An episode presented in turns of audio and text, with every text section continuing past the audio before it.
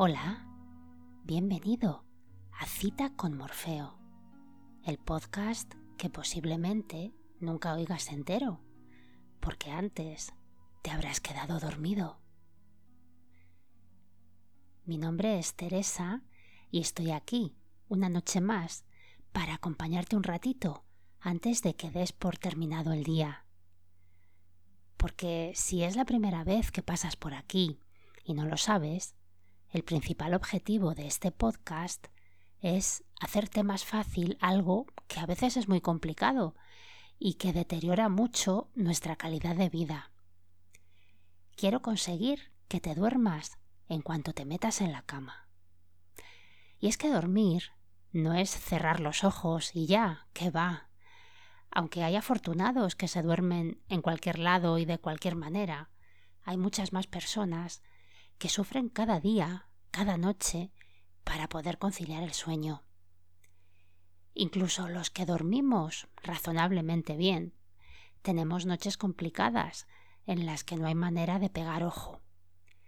Pues bien, si has acudido a esta cita con Morfeo, es posible, ojalá, que consigas dormirte sin hacer casi nada.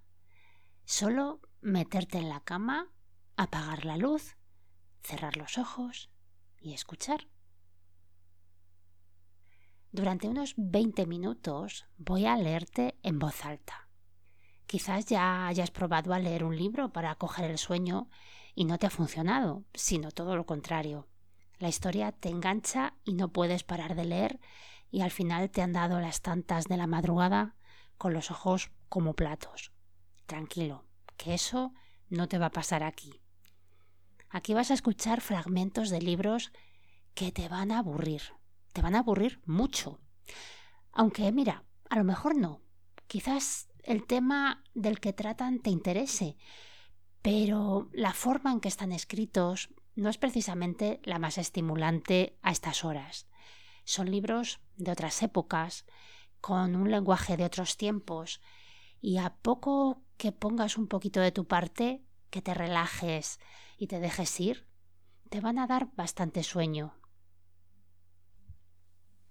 Hoy, de nuevo, viajamos en el tiempo y damos un salto hasta 1909. Si no te duermes antes, descubrirás algunas interesantes pautas a seguir que se dan a los dueños de comercios de principios del siglo XX, formas de tratar a los empleados para dar mejor imagen al público y también para tener menos problemas a la hora de llevar su negocio. También hay algunos consejos que yo creo que son bastante intemporales para tratar con la gente. Vamos con ello.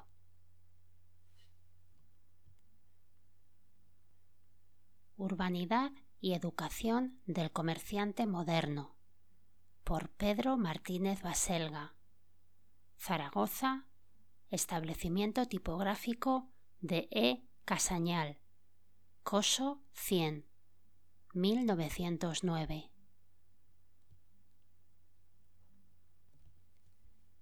3. Maneras de tratar a los dependientes. Circunstancias que un buen jefe debe tener en cuenta. La tienda debe ser un centro educador las categorías entre los dependientes, distribución del personal y medios de mantener la autoridad y la disciplina. Primero, el jefe de una casa de comercio debe comprender que sus dependientes no son herramientas del oficio ni máquinas inteligentes. Debe tener ante todo corazón para considerarlos como hijos y tratarlos con gran dulzura y benevolencia. Segundo, de lo primero que un jefe debe preocuparse es de que sus dependientes estén bien vestidos. Tanto si viven en la casa como si están fuera, debe vigilar por la higiene y buena alimentación. Si están internos, vigilará las habitaciones de dormir para que haya aseo y orden. Si viven fuera, debe conocer las casas de huéspedes donde están los dependientes para que no los exploten las patronas, dejándolos a medio comer. Un hombre bien asistido está contento de la vida y trabaja con gusto. Lo contrario produce un mal temperamento y una rebeldía permanente que nace del disgusto de la vida. Tercero, los jefes deben evitar el trabajo abrumador superior a las fuerzas de sus dependientes. Para esto, no hay que olvidar que el orden y la clasificación pueden ahorrar personal y poniendo a cada dependiente en la sección que más le guste y especializándolo en la clase de trabajo para que tenga más condiciones, se desenvolverá todo con facilidad y ordenadamente debe evitarse siempre todo trabajo inútil e improductivo. Cuarto, el jefe, por su larga experiencia, debe saber que todos los hombres somos imperfectos, que unos sirven para comerciantes y otros no, que durante el aprendizaje se cometen faltas, que éstas son leves y graves, que pueden modificarse si hay deseo de aprender. Quinto. El jefe experto debe saber muy pronto por dónde flaquea el aprendiz para acudir pronto a instruirlo y a educarlo. La educación y la instrucción serán graduales y con método. Algunos jefes nunca sacan buenos dependientes por ser ellos muy imperfectos. Sexto. No hay cosa que más descorazone y aturda a un muchacho que mandarle a gritos, perseguirle como a un perro por los rincones del almacén, arrancarle las mercancías de las manos airadamente y dirigirle insultos brutales. Los tenderos antiguos les daban a los pobres aprendices cada patada que les encendían el pelo. Esto es impropio del comerciante moderno, que ha de fundamentar sus éxitos en la instrucción comercial y en la educación. Séptimo. Al aprendiz se le tratará con dulzura y debe ser recibido como el Benjamín de la casa es un niño. Como tal, agradece que lo quieran y con dulzura se les conduce fácilmente a donde se quiere. Los niños bien dirigidos se encariñan con sus jefes como con sus maestros. Si se les desprecia, pierden todo estímulo, y si se les castiga pegándoles, se encanallan y se les convierte en pequeños criminales. Octavo. Jamás se manche la mano de un jefe castigando a un aprendiz. Cuando se tenga el convencimiento de que no se sacará partido del muchacho, después de someterlo a pruebas con gran dulzura y tino, el jefe debe llamar a los padres del aprendiz para que se lo lleven. Este paso lo dará también con gran delicadeza, para proporcionar el menor disgusto posible a la familia. Es muy incivil hacer pronósticos patibularios sobre aquel muchacho, despreciarlo delante de su madre, sacándole defectos, diciendo que no servirá nunca para nada, etcétera, etcétera. Por grave que sea la acción cometida por el muchacho, hay que tener en cuenta que puede modificarse después y que es muy inhumano poner a un niño un estigma que quizá no lo abandone ya en toda su vida. Noveno. Indica crueldad en todo jefe que utiliza a los aprendices para transportar fardos pesados, tirar de los carros de mano con grandes pesos y otros trabajos por el estilo. Antiguamente había la costumbre de que el aprendiz aguardase a todos los dependientes para abrirles la puerta, aunque viniesen de madrugada. Generalmente dormitaban en el balcón sin desnudarse, y esos pobres aprendices eran los que primero se levantaban para abrir y asear la tienda. La ley de protección a la infancia ha puesto freno a estas crueldades que el comerciante moderno no debe consentir. Décimo. Las categorías. En los grandes comercios, donde hay varios aprendices y muchos dependientes, hay cierta disciplina y categorías por antigüedad, por méritos y por tener más o menos completamente la confianza del jefe. Hay que tener mucho cuidado en el empleo de la autoridad, teniendo en cuenta que es más difícil mandar que obedecer. El inmediato superior debe ejercer siempre funciones paternales y no de verdugo.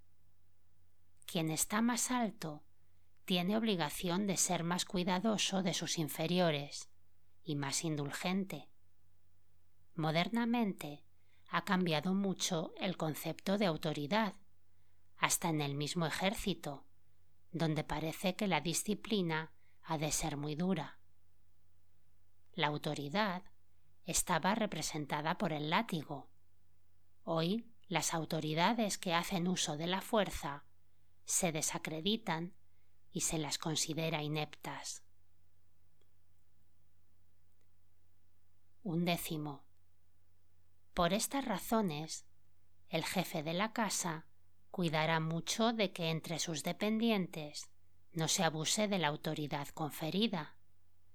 Vigilará muy cuidadosamente para que entre todos los de la casa reine la mejor armonía y fraternidad y pondrá coto con la mayor urgencia a la envidia, que es una de las causas frecuentes de disgustillos entre los dependientes.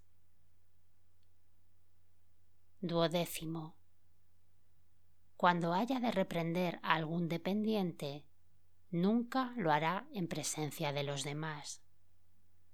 Hay que tener mucho cuidado para no mancillar ni destruir el decoro y la dignidad personal. El jefe jamás sostendrá polémicas con sus dependientes. Estas polémicas no las toleran más que esas señoras maleducadas que están riñendo diariamente con la muchacha, tomándose disgustos por la más leve causa. Décimo. Con los dependientes no deben emplearse nunca frases duras, ni levantar la voz, ni dirigirles insultos ni frases irónicas. El jefe que pierde la serenidad y se descompone para reprender, pierde el respeto y la autoridad sobre sus dependientes y es un ser ridículo. Cuarto. Cuando el jefe esté convencido de que alguno de sus dependientes no le conviene, lo despedirá muy cortésmente, siguiendo las reglas que hemos dado en tal caso para los aprendices. De no ser la falta gravísima, invitará al dependiente a continuar en su casa hasta que encuentre otra. Décimo quinto. El dependiente, a su vez, cuando desee cambiar de casa, se lo comunicará a su jefe, brindándose a continuar hasta que encuentre quien lo sustituya. La educación ahorra muchos disgustos y destruye el odio. Décimo sexto. Todo jefe está obligado a ser superior a sus dependientes ha de ser mejor educado, más indulgente y sobre todo más justo. cada casa de comercio debe ser un templo y una escuela, donde no solo se ha de pensar en vender, sino en educar a la juventud, haciendo hombres honrados, inteligentes, trabajadores y buenos.